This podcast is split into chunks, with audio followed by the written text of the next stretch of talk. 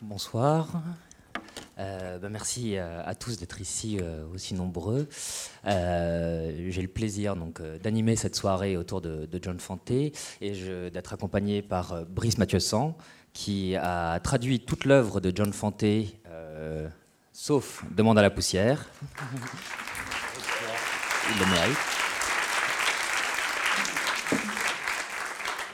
Et de Thibaut de Montalembert, qui est comédien et qui euh, nous lira donc des euh, extraits de l'œuvre de, euh, John Fante. je tiens à remercier aussi également donc, les éditions 10-18 qui ont réédité en fait récemment toute, toute l'œuvre de, John Fante. Et je le dis tout de suite, sinon je sens que je vais oublier en fin de, fin de rencontre. Donc ils sont disponibles dans l'entrée de la Maison de la Poésie, à la vente, à la fin de, si jamais vous voulez acheter certains exemplaires. Euh, à la fin de la rencontre. Alors, mm, John Fante, euh, c'est c'est un, écrivain assez formidable et c'est assez génial quand même que finalement euh, sa notoriété soit en train de grandir comme ça en France. il faut savoir qu'il est mort en 1983 dans une indifférence, pour ne pas dire pas quasi totale, mais en tout cas dans une certaine indifférence. à l'époque, il était très méconnu. Euh, et même si en fait Charles Bukowski avait déjà quand même entamé en fait une réédition de toutes ses œuvres précédentes à partir des années 70, Charles Bukowski qui était vraiment un grand admirateur en fait de, euh, de, John Fante et qui avait entamé euh, voilà toute une réédition et qui a permis à, John Fante de, de, réémerger un tout petit peu, mais finalement après ça, en fin de compte, ça n'a pas permis à John Fante de devenir aussi célèbre qu'il aurait souhaité. Il en a gardé une vraie amertume toute sa vie parce qu'il était persuadé d'être un très très grand grand écrivain, si ce n'est le meilleur. Et euh, son, euh, son fils, euh, Dan Fante, disait qu'il suffisait de lui demander quel était le plus grand écrivain américain du XXe siècle, et répondait toujours moi. alors, c'est c'est quelqu'un très très de, très particulier et ce qui fait que donc il a il a une œuvre qui est aussi je trouve très singulière John Fante. Alors cette œuvre est très singulière pour cause parce qu'elle s'intéresse et elle tourne sans cesse autour d'un même point qui va être une singularité, une individualité qui est tout simplement lui-même en fait. Euh, on verra donc combien ce geste en fait il est, moins nombriliste ou égoïste qu'il n'y paraît et que c'est même trop contraire une manière euh, pour lui de, tourner, il va chercher à tourner et retourner euh, sa vie dans tous les sens pour créer une sorte de chambre d'écho pour son époque, son milieu, son pays, et y faire résonner comme ça toutes les, angoisses, les joies de ses contemporains et pas seulement les siennes. Alors, tous les écrits de, John Fante sont euh, semi-autobiographiques. Et on pourrait même dire, d'une certaine manière, qu'il fut, euh, à sa manière, un pionnier de l'autofiction. Alors, le rattacher à ce genre euh, est à la fois pertinent parce qu'il euh, correspond exactement en fait à la, définition que Serge Dubrowski euh, donna à ce néologisme qu'il forgea en 1977, c'est-à-dire donc à la fois euh, une autobiographie. Donc une autobiographie, c'est quand l'identité, il y a une triple identité, quand l'auteur, le narrateur et le personnage principal sont exactement la même personne. Donc c'est une autobiographie, mais en même temps qui est retravaillée constamment par la fiction. Donc en cela, il correspond vraiment à l'autofiction. Seulement, c'est un tout petit peu anachronique de, parler d'autofiction hein, pour euh, John Fante, puisqu'il est né en 1909, mort en 1983, qu'il a écrit l'essentiel de son œuvre euh, avant 1977, et que surtout aussi, euh, je, doute que c'était quelqu'un qui avait une, passion pour les, clubs littéraires et qui n'était pas prompt à rejoindre une école littéraire ou s'y insérer. C'était quelqu'un qui écrivait dans son coin je trouve qu'il n'en demeure pas moins quand même que John Fante euh, propose un pack de lecture qui est très ambigu, voire très malicieux, euh, parce qu'il y a beaucoup d'humour, et qui ne cesse d'aller donc et venir entre la fiction et l'autobiographie. Alors on sent très bien que euh, ces livres sont très concrètement bâtis sur des choses qu'il a vécues, et c'est ce que son biographe Stephen Cooper confirme à plus d'une occasion. On sent bien aussi que ces alter ego, euh, pour euh, Arturo Bandini et euh, Henri Mollis en tête, ne sont donc que des doubles déguisés de John Fante. Pourtant, on peut quand même, malgré tout, relever très concrètement dans toute son œuvre des éléments contradictoires qui permettent de prouver que tout cela demeure quand même une fiction après tout. C'est-à-dire que, par exemple, sur euh, des éléments, quand tu, dans son premier livre écrit, mais qui sera en fait publié que de manière posthume, La route de Los Angeles, euh, il vit avec sa mère, son père est mort au début du livre, et il n'a qu'une sœur. Après ça, dans les autres romans euh, Bandini, finalement, il se retrouve avec trois frères, ou sinon avec trois frères, une sœur. Après ça, son père est, vivant. Donc vous voyez que très concrètement, en fin de compte, ce n'est pas directement sa vie qu'on a à chaque fois. De ce fait, son œuvre est moins facile à attraper qu'il ne semble. Alors, elle offre une certaine impression de simplicité, parce que cette impression va être aussi un piège, parce qu'on pourrait avoir le sentiment qu'elle tient en peu de choses c'est une écriture qui est très accessible, qui est truffée d'humour, ce qui fait que c'est assez difficile, je trouve, euh, d'éprouver autre chose quand même qu'une forme d'enthousiasme très spontané euh, à, la lecture ou à la redécouverte de, ces livres.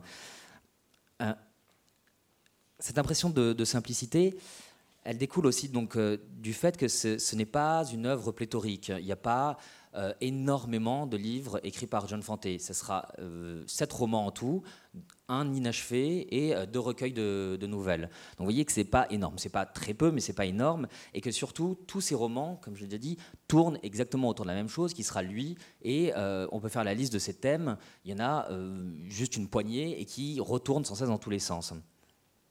Alors. Il faut quand même, donc, je trouve, aller un peu au-delà de cette liste de thèmes récurrents chez John Fante pour bien comprendre son œuvre. Alors, son, œuvre euh, est bien moins simple qu'il n'y paraît, parce que justement, en fait, elle est, elle est très contractée, très contractée dans les deux sens. C'est-à-dire qu'elle est très contractée dans le sens où elle est resserrée très fortement autour d'un noyau, donc ce que je vous disais sur, sur lui-même et sur des thèmes récurrents, mais aussi, en fait, elle est dans la contraction, c'est-à-dire elle est faite de convulsions, de spasmes, de torsions et de tensions. Et donc, ces, convulsions, ça va être entre notamment euh, la fiction et l'autobiographie. Ça va être entre la fiction et la réalité. Et on verra justement que c'est un réalisme qui est très paradoxal parce qu'il est saturé de fiction en tout genre. Alors il me semble que son esthétique prend racine dans la contradiction, dans la friction, et cela à trois niveaux en fait. D'abord dans le projet global, c'est-à-dire que d'un livre à l'autre, les éléments autobiographiques se contredisent, comme je vous le disais. Au niveau des intrigues, parce que tous les personnages entre eux euh, sont constamment en fait en conflit euh, les uns avec les autres et le personnage principal lui-même est en conflit avec lui-même. Donc il y, a aussi ce fait que ce personnage, les personnages Bandini ou euh, John Fante ou, ou Henri Mollis sont d'une impulsivité quasi maladive et que sa seule constance semble être son inconstance même.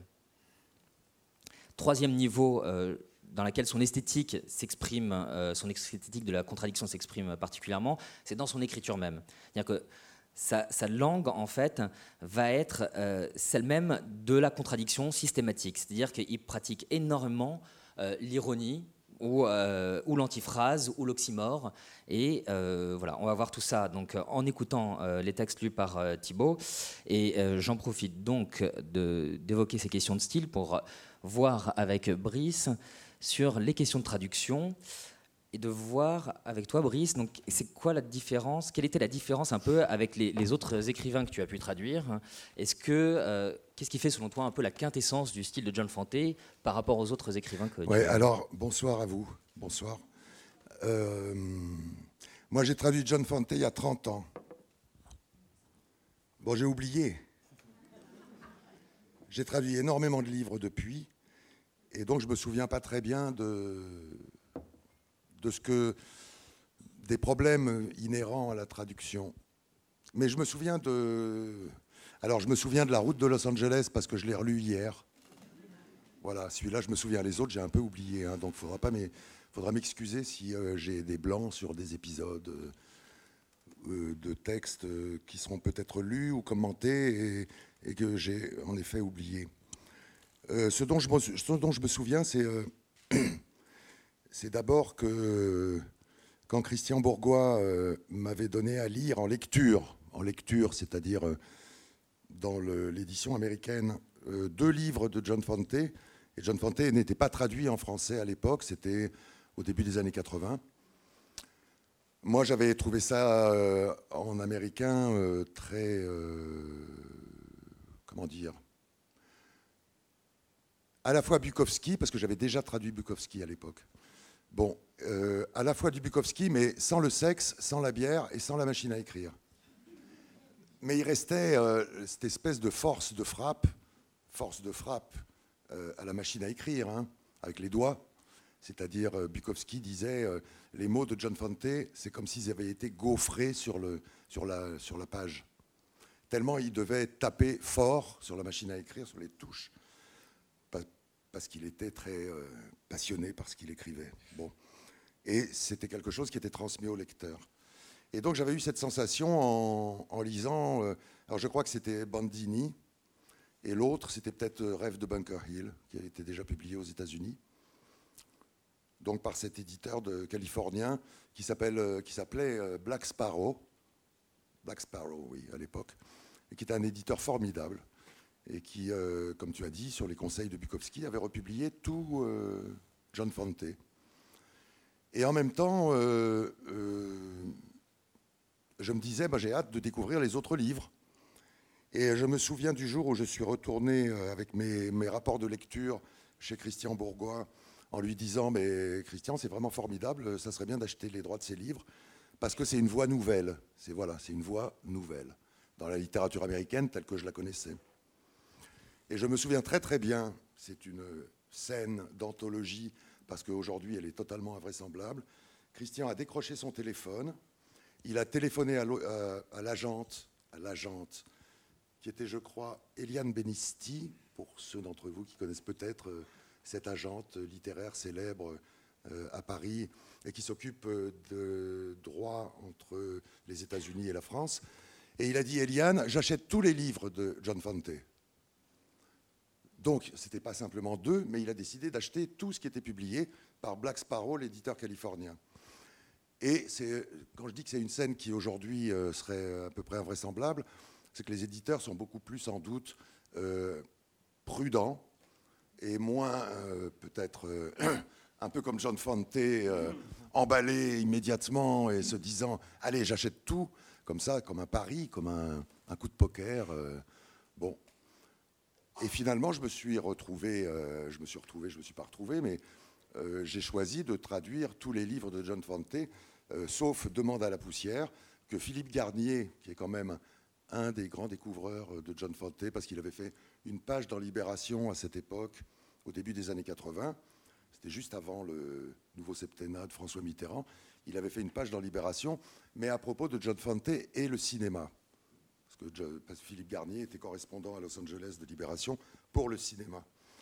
Et euh, c'est à cause de cette page que euh, Christian Bourgois avait été alerté sur euh, cet écrivain et que finalement il a débarqué en France avec moi comme intermédiaire, Philippe Garnier, Christian Bourgois qui a été l'éditeur et qui a donc pris cette décision avec beaucoup de panache et d'enthousiasme.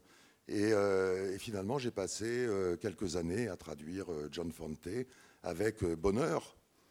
Et en même temps, en me disant qu'il y avait une dimension particulière dans cet écrivain, qui était, je vous ai dit tout à l'heure, un peu en forme de boutade, que c'était euh, comme Bukowski, mais euh, sans euh, les femmes, enfin sans les femmes, enfin, c'est encore autre chose, bon.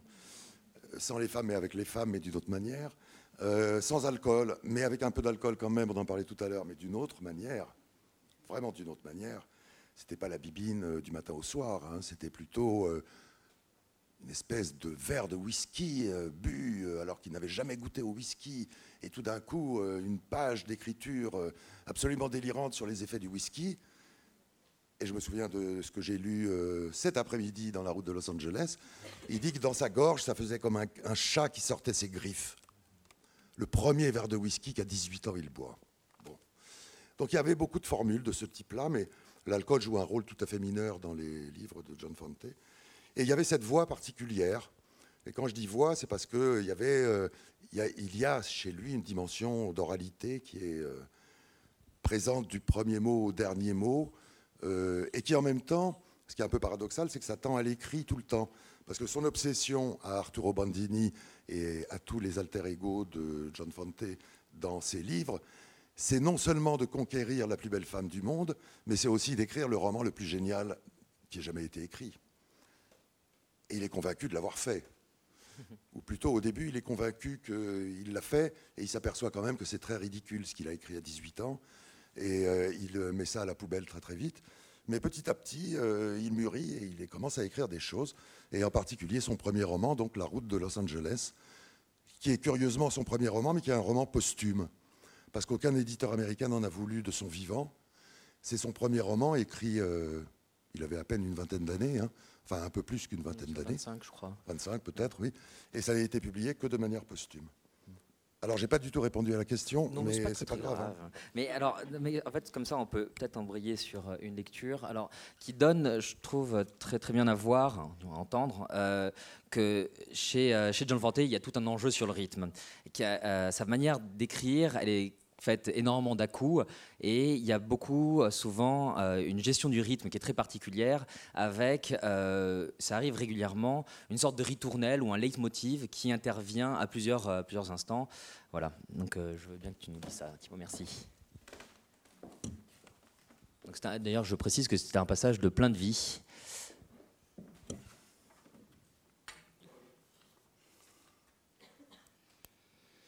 Calme-toi, papa, il nous reste une douzaine de kilomètres à parcourir, ça ne va pas coûter cher. Il s'est assis au bord de la banquette. Les rues de la ville, l'animation du centre, tout cela ne l'intéressait- ne l'intéressait aucunement. Seul le compteur mobilisait toute son attention. Nous avons atteint Main Street. Je lui ai montré l'hôtel de ville. Le compteur a cliqueté. On en est à 40 cents, il a dit. Nous roulions maintenant dans Spring Street. La plaza approchait et le quartier des boîtes de nuit de Los Angeles. Peu d'années auparavant, j'avais marché dans ces rues, seul et désargenté. J'avais dormi à la Sunshine Mission, ramassé des mégots dans le sable des cendriers devant les ascenseurs. Certains jours, j'avais même déambulé sans chaussettes. J'avais été serveur chez Simon, dans Hill Street, où je sortais les poubelles et astiquais les cuivres. Cette époque ne me fascinait plus depuis longtemps. J'étais heureux d'avoir quitté les hôtels minables de Temple Street, les cafés à deux sous, et- de ne plus me raser à l'eau froide dans les toilettes publiques avec une vieille lame. À une époque, dans ces rues, un seul billet de 1 dollar dans ma poche signifiait une pause dans le dur labeur de se maintenir en vie, la chance de lever le pied, de me la couler douce pendant 24 heures. Nous avons dépassé Pershing Square, le compteur a cliqueté. Papa s'est essuyé le visage avec un grand mouchoir bleu. On en est à 70 cents. Tirons-nous de là. Après la place se dressait le cinéma permanent où pour 10 cents je dormais jusqu'à 5 heures du matin. Alors on nous flanquait à la rue. Mais je filais toujours par l'escalier d'incendie pendant que les autres gars, à moitié endormis, sortaient par la porte, se faisaient épingler par les flics, puis emmenés à la prison de Lincoln Heights pour vagabondage. J'avais vécu tout cela. Et, la guigne pouvait me reprendre si je ne travaillais pas d'arrache-pied, si je ne suivais pas le conseil de papa, économiser. Le taxi a remonté la septième rue, le compteur cliquetait de temps à autre. À mesure que la note augmentait, papa paniquait. Ça m'a bientôt pris, moi aussi. Terrifié et fasciné, je fixais le compteur. Quand nous sommes arrivés dans Wilshire Boulevard, il frisait les 2 dollars et je suais sang et eau avec papa. J'avais plus de 100 dollars dans mon portefeuille, mais je pensais à mon passé douloureux, à la nécessité absolue d'économiser maintenant que le bébé était en route, à la perte irrévocable de tous ses cents. Quand le compteur a affiché 2 dollars, papa a gémi de douleur et secoué la tête. C'est encore loin, deux ou trois kilomètres. Il restait plus que cela. J'avais déjà effectué ce trajet en taxi, je savais que ça coûtait dans les 5 dollars et cette somme me semblait maintenant fabuleuse, un luxe interdit. Nous avons roulé encore un peu, puis je n'ai pas pu le supporter davantage. J'ai frappé à la cloison en verre qui nous séparait du chauffeur. Arrêtez-vous ici. Aussitôt, le taxi s'est rangé contre le trottoir. Vous n'êtes pas encore rendu, vous savez. Nous n'allons pas plus loin. Comme vous voudrez. Il a arraché le ticket du compteur, ça faisait 3,20 dollars. Je lui ai donné la somme exacte, ni plus ni moins. Le chauffeur a empilé nos bagages sur le trottoir et a démarré. Il pouvait bien ricaner. Un sou est un sou. De nos jours, il était bon de railler la saine sagesse d'un Carnegie ou d'un Rockefeller. Je, comprenais maintenant que ces grands hommes étaient dans le vrai. Allons-y, papa, c'est pas loin, seulement 3 ou 4 kilomètres. Il a craché dans ses mains. Ah, Voilà que tu deviens raisonnable, on dirait. À chacun selon son mérite. Et sans papa, je me serais peut-être retrouvé au ruisseau parmi les ordures hétéroclites. Je n'aurais jamais revu Matt Joyce. Sans lui, notre voyage aurait sans doute tourné en eau de boudin, les lourds bocaux de tomates et de figues, ainsi que le gâteau intact de maman, auraient jalonné le chemin de notre déroute.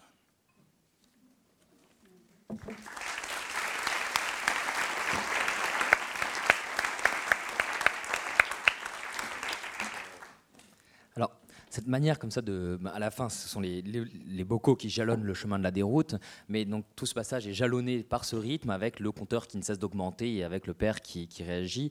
Euh, qui est quelque chose donc de très particulier à John Fanté. Est-ce que en le traduisant, il y avait quelque chose pour toi justement euh, de tout un, enjeu, voilà, enfin une façon particulière d'envisager cette tâche, de traduire, de passer de l'anglais au français euh, pour ce genre de rythme? Oui, alors il y avait. Euh, il y a un problème, c'est que c'est un problème de nervosité. Enfin, de nervosité. C'est pas la nervosité, euh, c'est pas le trac, hein, c'est pas ça. C'est que la langue est nerveuse. Et euh, elle est nerveuse et elle est, est comment dire, économe d'artifice. Il faut aller direct, directement à l'os et il n'y a pas de gras. Ça, c'est l'américain. Hein. Donc il faut qu'en français, ce soit pareil il faut que ça, il faut que ça, il faut que ça claque, il faut que ça aille très vite.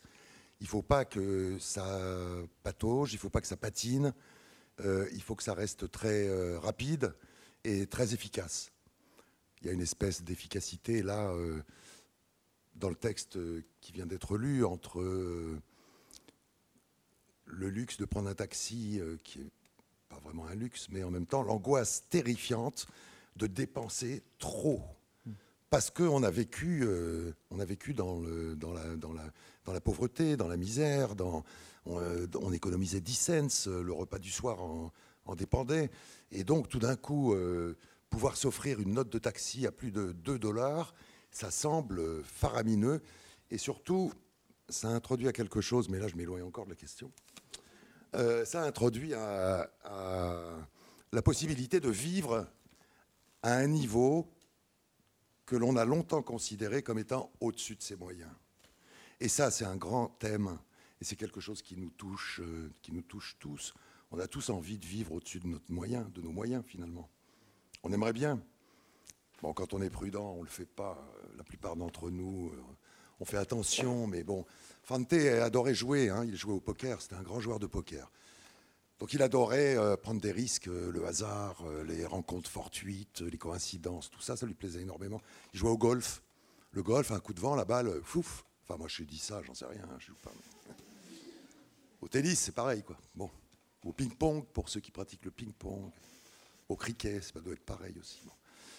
Donc le hasard, c'est quelque chose qui fait partie de l'existence et la possibilité de vivre au-dessus de, son, au-dessus de ses moyens est quelque chose qui le fascine depuis sa jeunesse.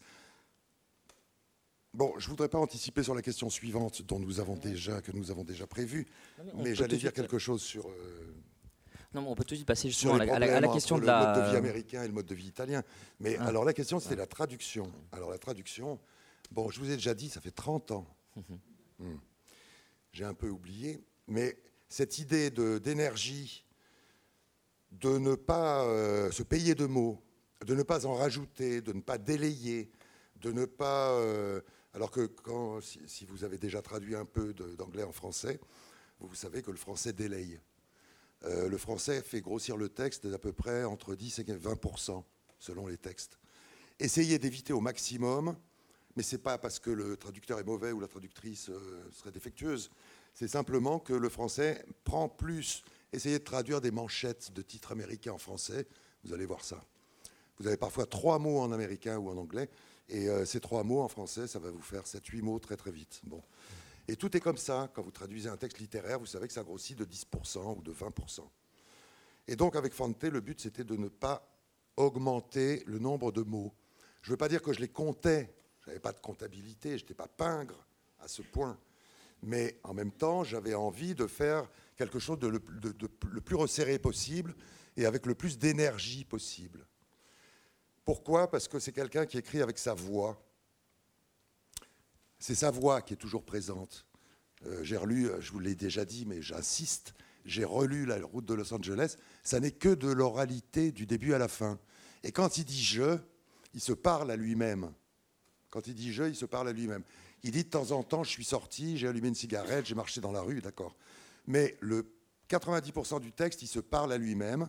Et c'est une sorte de, pas de monologue intérieur, hein, au sens de Joyce ou de Henry James ou d'un autre écrivain.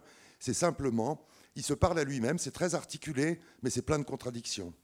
Et il ne faut pas passer à côté des contradictions, il ne faut pas passer à côté de toutes les ambivalences. C'est vraiment comme euh, je disais avant notre euh, réunion de ce soir, euh, je t'aime moi non plus. C'est peut-être la devise qu'on pourrait mettre dans la bouche de John Fante. Il adore sa mère, mais il la déteste. Il n'y a personne qui déteste le plus au monde. Il adore son père, mais c'est le dernier des cons. il adore ses frères et sœurs, mais il ne peut pas les saquer. Et il s'adore lui-même, il trouve qu'il est le meilleur écrivain du monde, alors qu'il n'a rien publié. Mais en même temps, il trouve que c'est le dernier des crétins et qu'il publiera jamais rien. Et donc, quand il a 18 ans, quand il a 20 ans, quand il a 22 ans, etc., c'est ces contradictions-là qui font les deux pôles, euh, les deux pôles électriques au sens électrique, et qui font qu'il y a un arc électrique qui fonctionne entre les deux. Et cet arc électrique, il faut évidemment le conserver avec le maximum de puissance voilà, sur cette euh, idée que c'est un, un, satiriste qui a énormément d'empathie en fait pour ses, pour personnages, c'est-à-dire qu'il est jamais dans une espèce de, de, surplomb ricanant en fait. Jamais, il, y a des moments en fait où il est très cruel, mais vraiment par la suite, dans la foulée même, il va regretter ses mots. Euh, c'est ce que tu disais sur euh, justement sur cette manière de de parler des autres. Son empathie, elle se traduit d'une certaine manière qui est assez euh, particulière dans une autobiographie, c'est qu'il fait beaucoup de place pour le récit des autres. Il fait énormément de place sur ce que les, euh, autres racontent et il y a une certaine polyphonie en fait dans, euh, ses écrits de manière assez, euh, assez, euh, assez flagrante, par exemple, c'est notamment euh, dans, un passage dans Rêve de Bunker Hill, où il y, a une, y a une longue synthèse d'un scénario qu'il a coécrit avec une, une, autre scénariste. Alors, il a écrit ce scénario, une première mouture du scénario, il lui envoie, elle lui, euh, elle lui répond en disant qu'elle a changé deux, trois broutilles. Finalement, le texte en entier est changé. Et il montre ça à son colocataire. Ça le fait pouffer de rire parce que c'est absolument devenu ridicule. C'est gnangnan, c'est à l'eau de rose. Et plutôt que en fait de faire l'économie de, euh, de, ce récit, de, s'en moquer et de ne pas le montrer, il le montre mais intégralement. Enfin, il y a une longue synthèse qui dure de mémoire 5 pages à peu près, où il va, il va retranscrire tout ce que cette femme a écrit et qui a changé absolument tous ses mots. Et je trouve qu'il y, a cette manière comme ça de, faire beaucoup de place euh, à l'autre.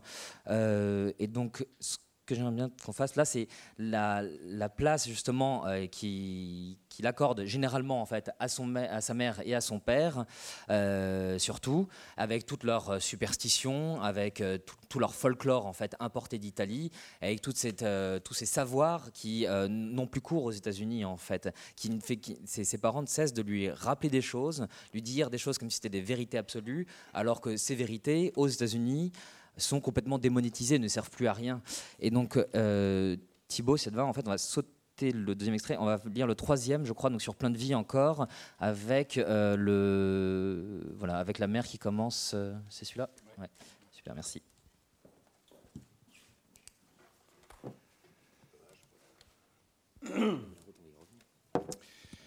Nous avons mangé les poivrons avec du fromage de chèvre, des pommes salées, du pain et du vin. La langue de maman vrombissait sans discontinuer tel un papillon enfin libre. En temps ordinaire, papa l'aurait calmé, mais le fils était de retour à la maison et il s'ensuivait un certain relâchement.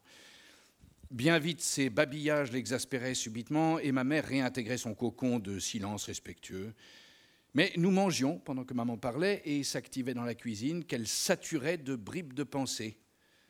Un ventilateur électrique ronronnait sur la glacière, tournant de droite à gauche, puis de gauche à droite. Il semblait suivre maman dans la pièce comme un blême visage stupéfait maman parlait. L'hiver avait été froid et humide. Les enfants de Stella étaient magnifiques. Il y avait des mythes dans l'armoire à linge. Elle avait rêvé de sa défunte sœur Cathy. Le prix des aliments pour poulet était trop élevé. Quand il était bébé, mon frère Jim mangeait de la terre. Elle sentait parfois de brusques douleurs dans les jambes. Laver des couches au clair de lune portait malheur.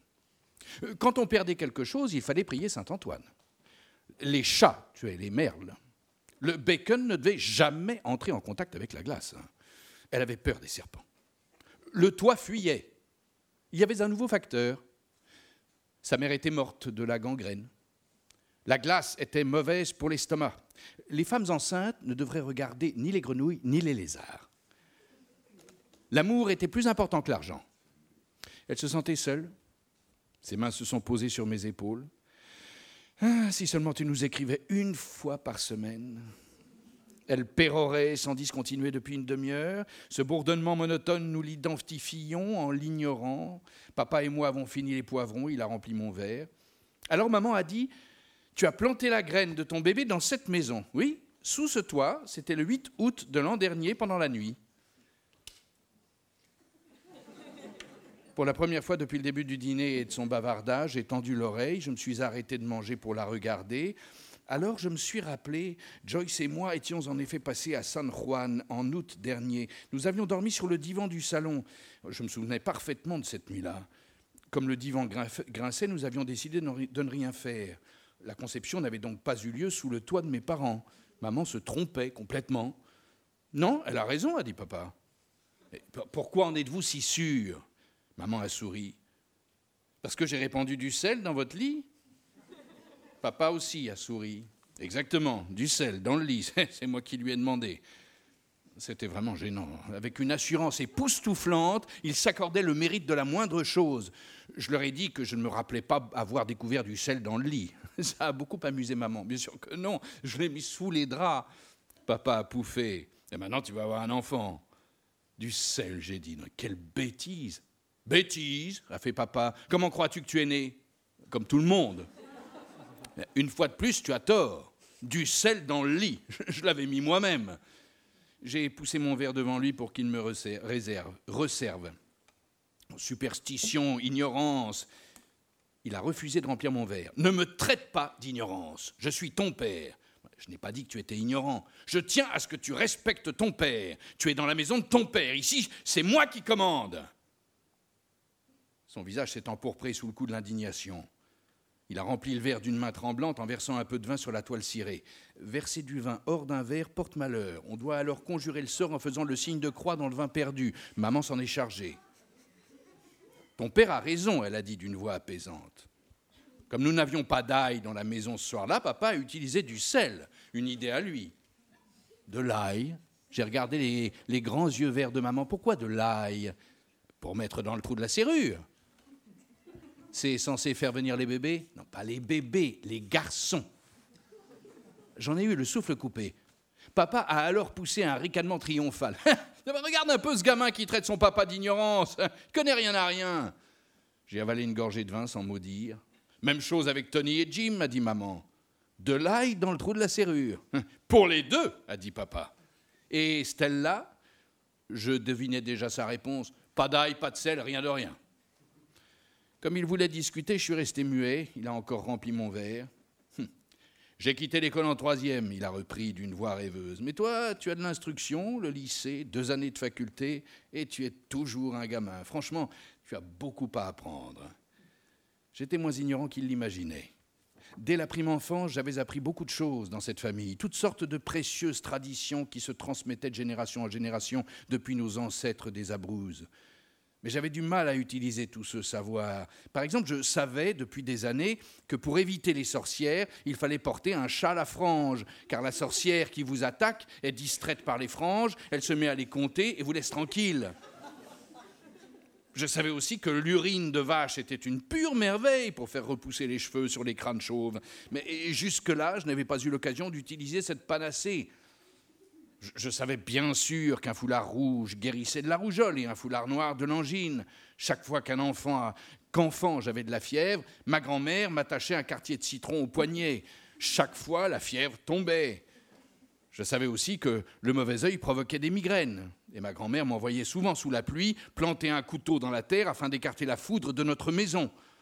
Je savais que si l'on dormait la fenêtre ouverte, alors toutes les sorcières du voisinage entraient dans la maison et que si vous deviez vraiment dormir au grand air, il suffisait de mettre un peu de poivre noir sur leur bord de la fenêtre, les sorcières éternuaient, puis s'en allaient. Je savais également que lorsqu'on rendait visite à un ami malade, il fallait cracher sur sa porte pour éviter d'être infecté. Toutes ces choses et beaucoup d'autres, je les connaissais depuis des années et je les avais jamais oubliées. Mais on apprend chaque jour quelque chose de nouveau. Et ce traitement ail et sel destiné au lit des conjoints m'était inconnu. Mon père avait probablement raison. Tout compte fait, je n'étais pas si futé. Néanmoins, je doutais fortement que la grossesse de Joyce eût commencé cette nuit-là sur le divan de ma mère.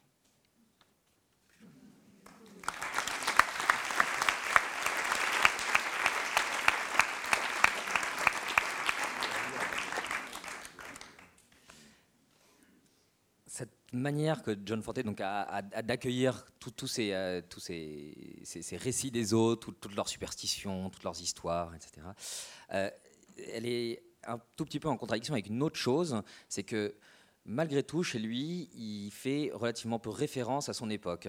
Il fait un tout petit peu référence, mais généralement, quand il y fait référence, ça va être euh, de manière, euh, disons, plutôt dans, de l'ordre du délire, de l'ordre, euh, voilà, toujours de la folie. Alors, si je peux abuser de toi, Thibault, j'aimerais que tu relises, comme ça, on peut lire le passage de la route de Los Angeles sur le trip des crabes.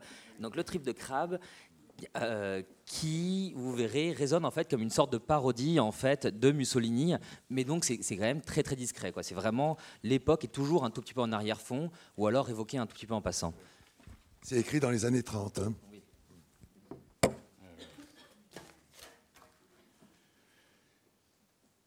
L'appartement sentait le graillon.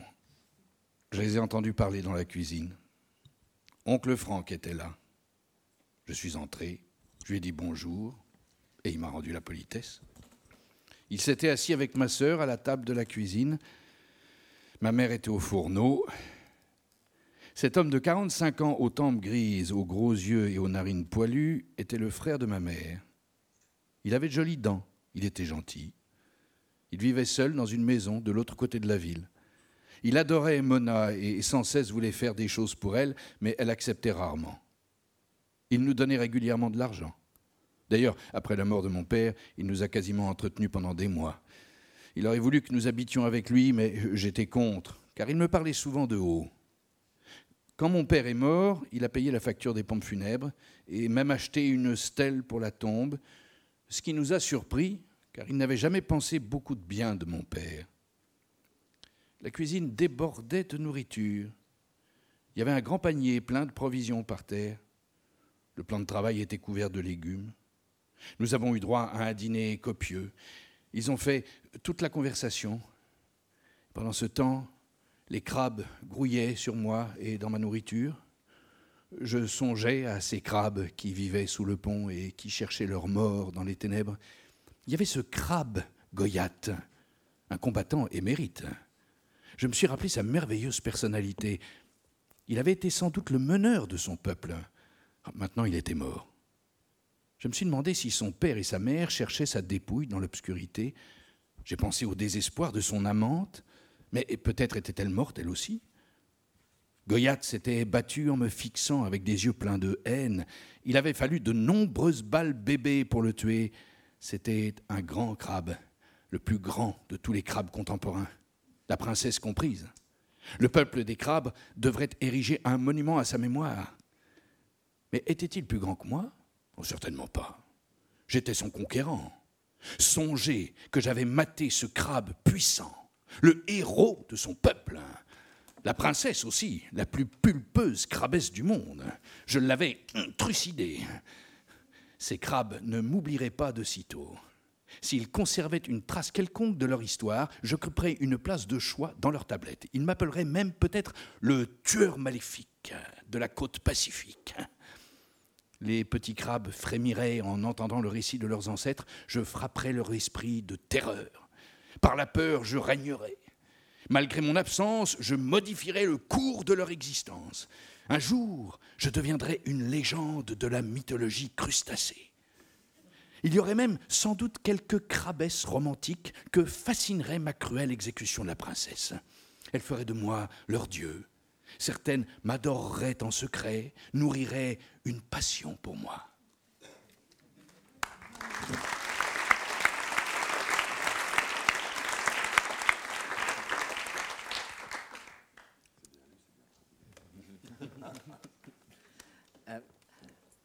Alors, cette, euh, cette euh, façon, parce que ça, c'est la deuxième partie en fait, du trip sur les crabes. Dans la première partie, euh, Arturo est sous, sous un embarcadère, si je me souviens bien, et voit quelques crabes et rentre dans une colère noire contre les crabes et a tout un délire où il se met à les écraser et en se rêvant Arturo le conquérant. Et il y a tout un trip comme ça. Donc, ça, c'est la deuxième partie. Et tout, dans le premier trip, il y a vraiment une, une parodie de, de Mussolini.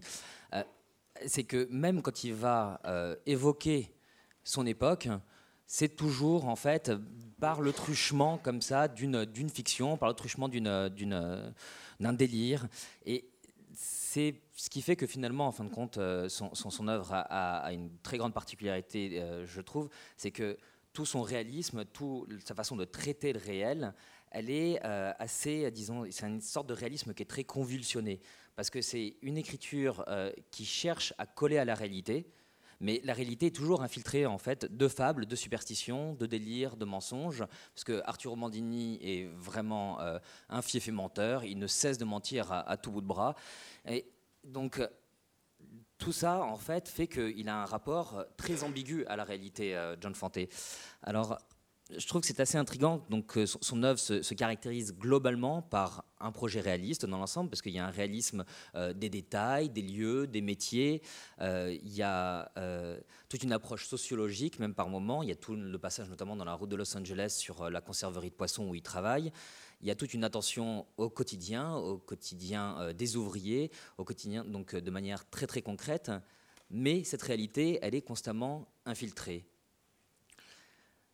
Alors, je pense que. Je, regarde.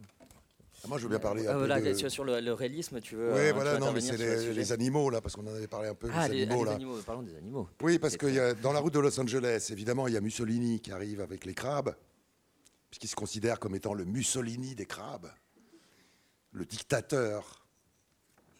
Et il se considère alors. Euh, c'est un peu curieux parce qu'à la fois, il est, euh, il est leur dictateur bien aimé par les crabes et en même temps leurs bourreaux.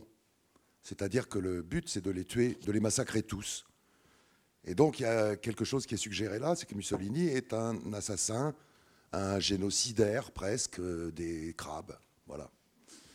Mais en même temps, un grand amoureux des crabesses. Ça ne vous a pas échappé cette affaire. Hein. les crabesses romantiques vont lui vouer un véritable culte, etc., etc. Bon. Après, il travaille, euh, le, héros, donc Arturo Bandini, travaille dans des conserveries de macros. Les macros, voilà. Parce qu'il euh, habite euh, à San Pedro. Alors j'ai eu des San Pedro qui est pas loin de Los Angeles, mais qui est pas tout à fait Los Angeles. Et à San Pedro, il y a les pêcheries. Et les pêcheries, après, il y a, juste à côté, il y a les usines, euh, les conserveries. Alors on a droit à des insultes absolument politiquement incorrectes vis-à-vis des travailleurs, des ouvriers philippins et des ouvriers mexicains. Parce que Arturo Bandini, dans, sa dans son grand délire mégalomane, il est très mégalo, hein, euh, considèrent euh, les Mexicains et les Philippins comme des sous-hommes, comme des euh, moins que rien. Et ils ne se gênent pas pour leur dire, leur, leur, infliger des paroles extrêmement blessantes. Et donc ça se passe de manière un peu ironique, mais comme tu le disais, c'est à la fois la réalité, c'est-à-dire on voit ce qu'il fait à la chaîne. Il est en train d'étiqueter des conserves, donc il y a tout le travail à la chaîne d'étiquetage. Évidemment, on pense à Charlot et au temps moderne. Mais euh, c'est beaucoup plus en même temps dur que ça et moins burlesque. Euh, il y a du racisme qui rôde entre Italiens, enfin immigrés américains plutôt de deuxième génération, mais euh, d'origine italienne, mexicaine ou philippine, ou philippine, pardon. Et puis après les, après les macros, il y a les tons qui arrivent. Lorsque les conserves de macros ont été terminées, la salle tout d'un coup est déserte, tous les ouvriers sont partis, mais il y a une scène magnifique où euh, toute la salle, le sol est couverte, de, le sol de la salle est couvert de thons qui ont été, ils sont arrivés là, on ne sait pas très très bien comment. Il y a un côté un peu surréaliste de l'affaire. Mais les thons battent des queues, ils sont encore vivants, mais ils sont sur toute la salle. Imaginez une salle grande comme euh, ici le théâtre, et euh, plate, et au sol il y aurait des thons partout qui couvriraient entièrement la salle. Et il s'empare d'un des thons, qui dit qu'il doit peser plus de 50 kilos, ce qui est totalement invraisemblable. Donc c'est l'exagération permanente. Il le prend, il le pose sur la table et il lui dit Connais-tu la Weltanschauung de Hitler? Alors, Weltanschauung, c'est évidemment un mot allemand qui fait partie de la philosophie allemande, qui veut dire la représentation du monde de manière un peu. euh, bon, et euh, c'est un terme de la philosophie. Mais donc Hitler arrive avec le ton. Bon. Le ton, évidemment, est incapable de répondre. Et donc Arturo Banzini prend un énorme couteau qui traîne et le plante dans le ton et lui coupe la tête. Voilà. Et après, il continue à lui adresser un discours assez, euh, assez euh, plein de pitié, de compassion, bizarrement, alors qu'il vient de l'assassiner. Donc on passe sans arrêt d'une chose à une autre. hein. C'est l'assassin qui tout d'un coup a pitié de sa victime, même si c'est un gros ton, et euh, qui finalement lui coupe la tête et lui dit Eh ben voilà, euh, c'est dommage pour toi, tu ne connaissais pas la Weltanschauung de Hitler. Et il pose la même question au chef d'équipe précédemment, qui était une espèce de gars complètement euh, au ras des pâquerettes, et qui évidemment lui dit arrête tes conneries et bosse. Bon. La Weltanschauung de Hitler n'a pas grand-chose à faire euh, dans, ce para- dans ces parages. Et donc il y a toujours une espèce de grand écart entre ses prétentions euh, de plus grand écrivain n'ayant jamais rien écrit, il a 18 ans, hein, de plus grand écrivain en herbe, mais souvent il supprime en herbe, euh, et en effet le travail un peu misérable qu'il est obligé de faire pour subvenir aux besoins de sa mère et de sa sœur. Donc Hitler apparaît dans le même livre, donc toujours la route de Los Angeles, hein, euh, avec Mussolini. C'est vrai que euh, dans, toute son œuvre, John Fante a une euh, sorte de maîtrise très, très ostentatoire d'un lang- d'un langage qui est très soutenu et qui est parfois pas toujours assimilé en fait. Mais le but, ça va être systématiquement en fait pour lui d'utiliser le langage pour écraser l'autre, le dominer, ou alors le séduire, euh, l'amadouer, et parfois tout en même temps. C'est notamment dans euh, Demande à la poussière, sa manière de se chamailler constamment avec Camilla, dont il est profondément amoureux, mais qu'à chaque fois qu'il lui, euh, littéralement, il lui balance en fait toute une, série de, mots qui font vaguement érudits et tout ça.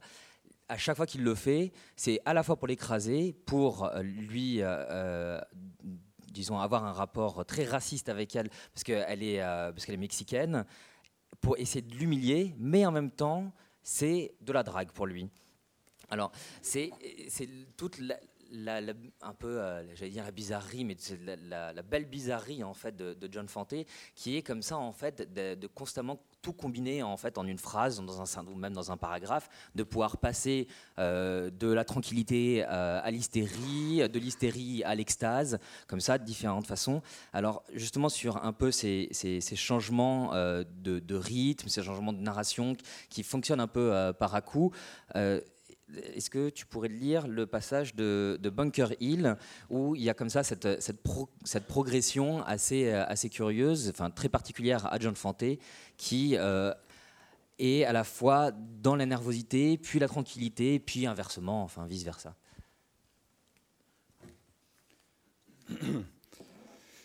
Un matin, Thelma frappa à ma porte et l'ouvrit. Harry voudrait vous voir. Quand j'entrai, Schindler allumait un nouveau cigare. J'aurai peut-être quelque chose pour toi très bientôt, dit-il. Je m'excitais aussitôt. Vous voulez dire un contrat? Peut-être. Nous en sommes au stade des négociations. De quoi s'agit-il? Un roman? The Genius de Theodore Dreiser Oh mon Dieu Quand le saurez-vous? Dans deux semaines. Je sortis de son bureau dans un rêve. Thelma observa mon visage, je me penchai vers elle et l'embrassai sur la bouche. Trouvez-moi un exemplaire du roman de Theodore Dreiser intitulé The Genius.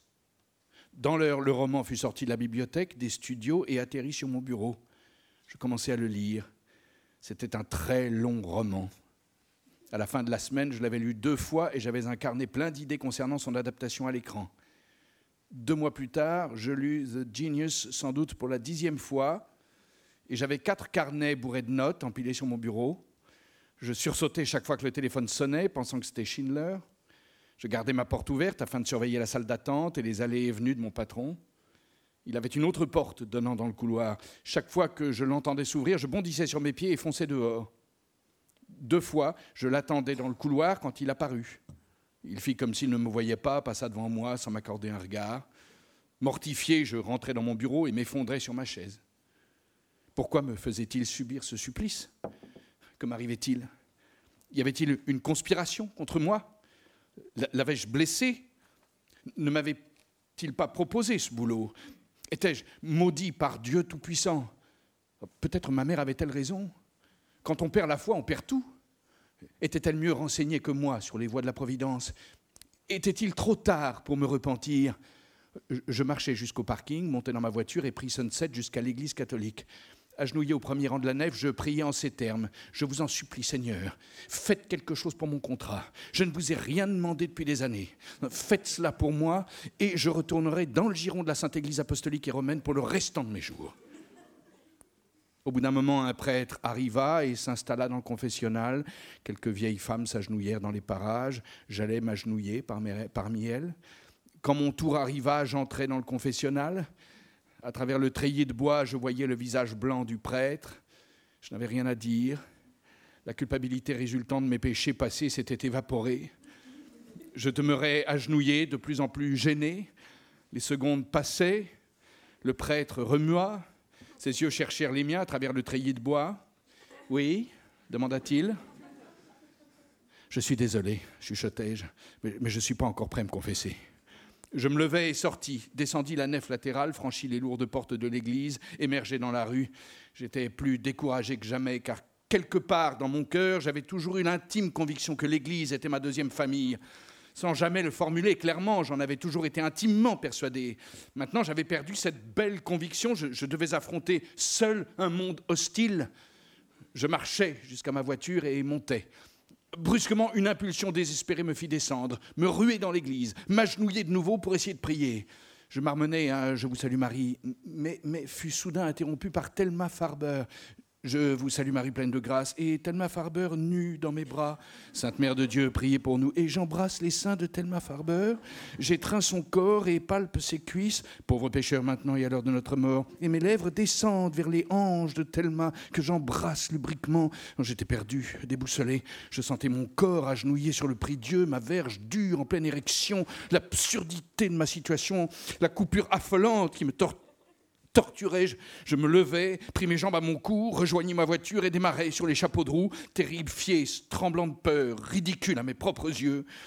Je fus soulagé de retrouver mon bureau. Il me fit l'impression d'un nid réconfortant. Thelma n'était pas là.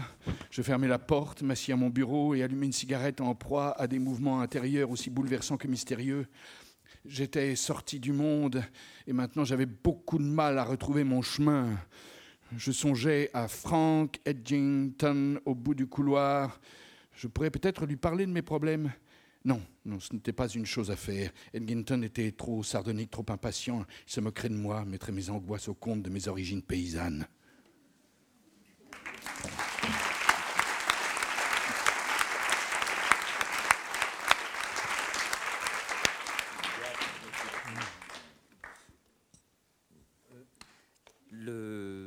Que le passage se finit, en plus j'avais oublié, euh, qu'il se finissait sur, euh, sur les origines paysannes, parce que je voudrais voir avec toi, Brice, donc un peu ce qui ferait de John Fante quand même un très très grand écrivain américain et un écrivain euh, de l'Amérique qui incarne parfaitement l'Amérique du XXe siècle. C'est-à-dire qu'il a une position qui est constamment tiraillée entre le fils d'immigré qui, qui, qui avec une Amérique qui se refuse à lui, les WASP qui le méprisent, et en même temps tous les récits mythiques en fait de, ses parents et tout ce qui a été importé depuis l'Italie, puisque ses parents sont nés en Italie et arrivés, euh, arrivés aux États-Unis, et après ça ont eu euh, John Fante. John Fante est ce qu'on pourrait appeler un immigré de, première génération. Et voilà, et mm, c'est peut-être ça aussi, grâce à quoi, tout cet espèce de tiraillement, qui fait que c'est un grand écrivain bah, des États-Unis. Ben voilà, oui. Voilà. enfin, oui, c'est une question vaste parce que tous les écrivains américains sont des immigrés euh, de la énième génération. Ça peut être la deuxième, la première, la troisième, la cinquième, la dixième. Bon. Même Thomas Pynchon, c'est un immigré de, alors, de la 25e génération, parce que Pynchon est un fils des, du Mayflower, des, gens qui étaient sur le Mayflower. Bon. Mais euh, ils sont tous immigrés, alors que nous, on n'a pas forcément le sentiment d'être immigrés euh, tous. Si? Je ne sais pas. Moi, oui. J'ai un nom scandinave. Mathieu Sans, c'est Mathisen, c'est fils de Mathieu. C'est d'origine euh, norvégienne, scandinave en tout cas. Donc je le porte dans mon nom. Comme Fante, finalement. Fante, euh, c'est pas, euh, pas John Smith. D'accord? Donc dans son nom, il y a le prénom américain, le nom italien. Bon. le grand écart, il est déjà présent dans le patronyme. Et le grand écart, il va le faire, euh, ça va être le sujet de tous ses livres, et peut-être aussi de, des expériences qu'il a vécues, sans doute, hein, pour ce qu'on en sait de sa biographie.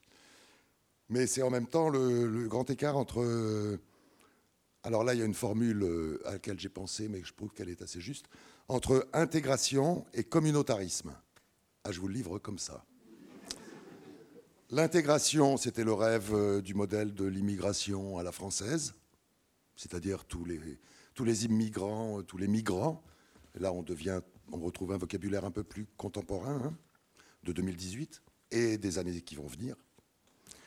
Donc, euh, euh, l'immigration, c'est un peu le mode d'accueil français, alors que le communautarisme, c'est plutôt le mode anglo-saxon, c'est-à-dire les Pakistanais peuvent rester dans leur euh, communauté pakistanaise à Londres, euh, les Indiens seront dans leur communauté indienne, les Nigérians seront avec des Nigérians, etc. Donc il n'y a pas d'assimilation euh, réelle, pas d'intégration obligatoire. Bon. Chez Fante, ça se complique parce que le modèle américain du melting pot, il est totalement normalisé aux États-Unis et tout le monde l'accepte et tout le monde le respecte et tout le monde fait avec. Bon.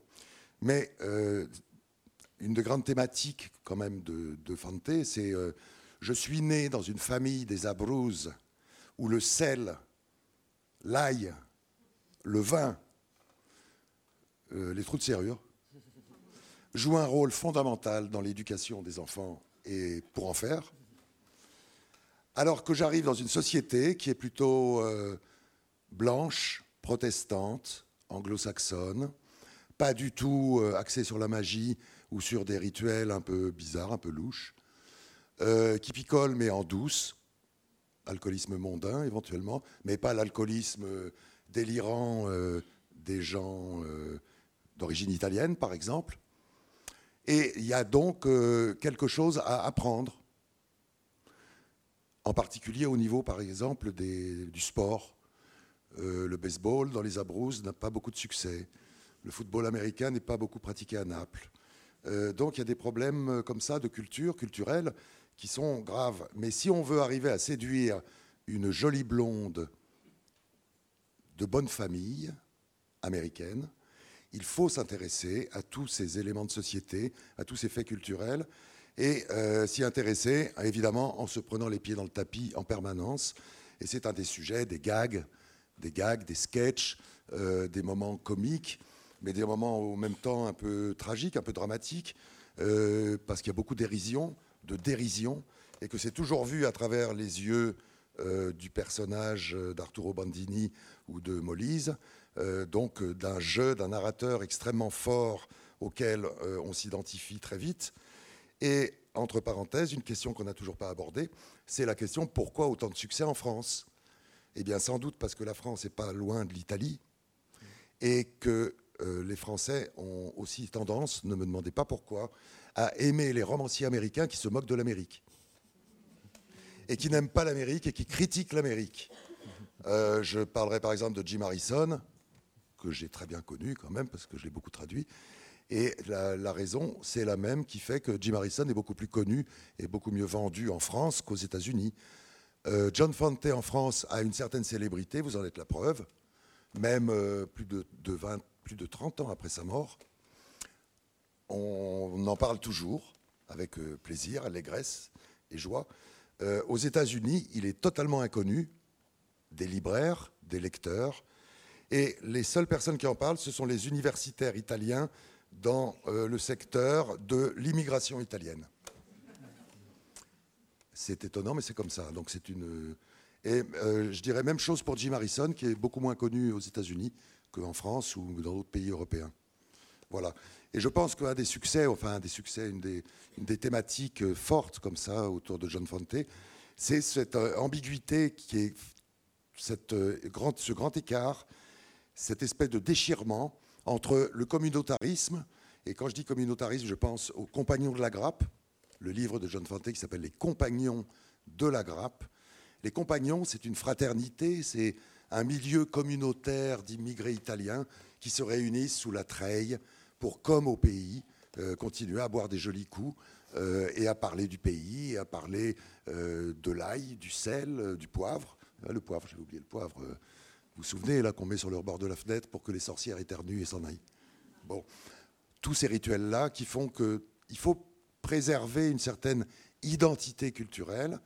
Et de l'autre côté, l'autre pôle, l'autre pôle qui va très très bien réussir à John Fante, euh, le scénariste par exemple, hollywoodien, parce qu'il va écrire un nombre de scénarios euh, assez important pour Hollywood en gagnant des ponts d'or, alors qu'il vient d'un milieu euh,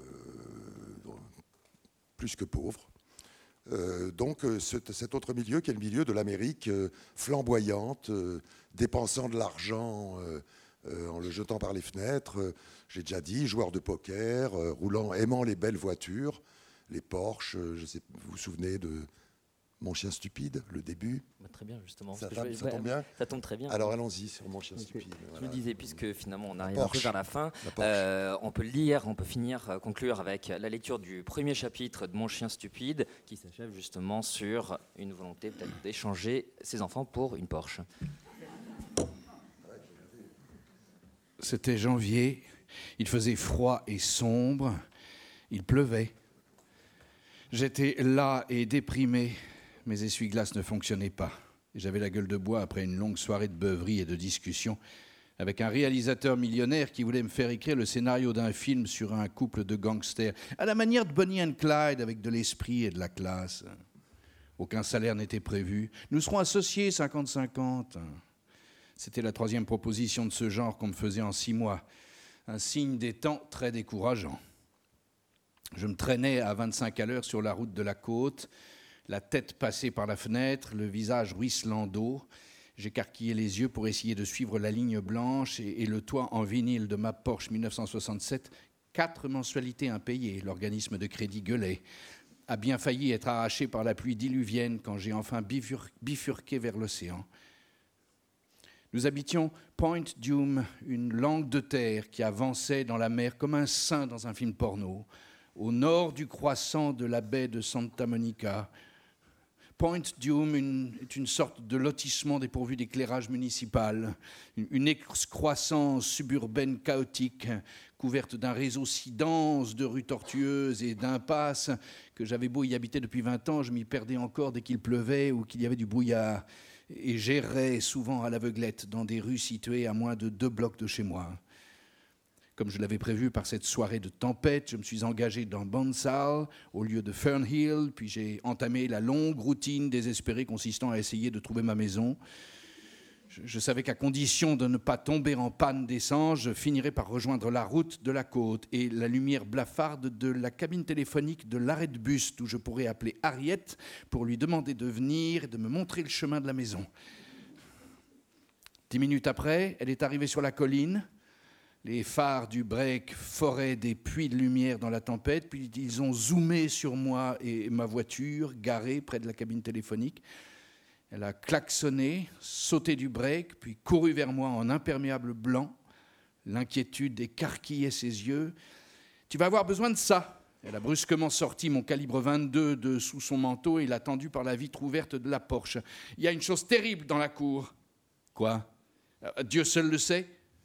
Je ne voulais pas de ce sacré revolver, j'ai refusé de le prendre. Elle a tapé du pied. Prends-le, Henri, il te sauvera peut-être la vie. Elle l'a brandi sous mon nez. Mais merde, qu'y a-t-il? Je crois que c'est un ours. Où? Sur la pelouse, sous la fenêtre de la cuisine. C'est peut-être un des gosses, avec de la fourrure. Mais quel genre de fourrure? De la fourrure d'ours. Il est peut-être mort. Ça respire.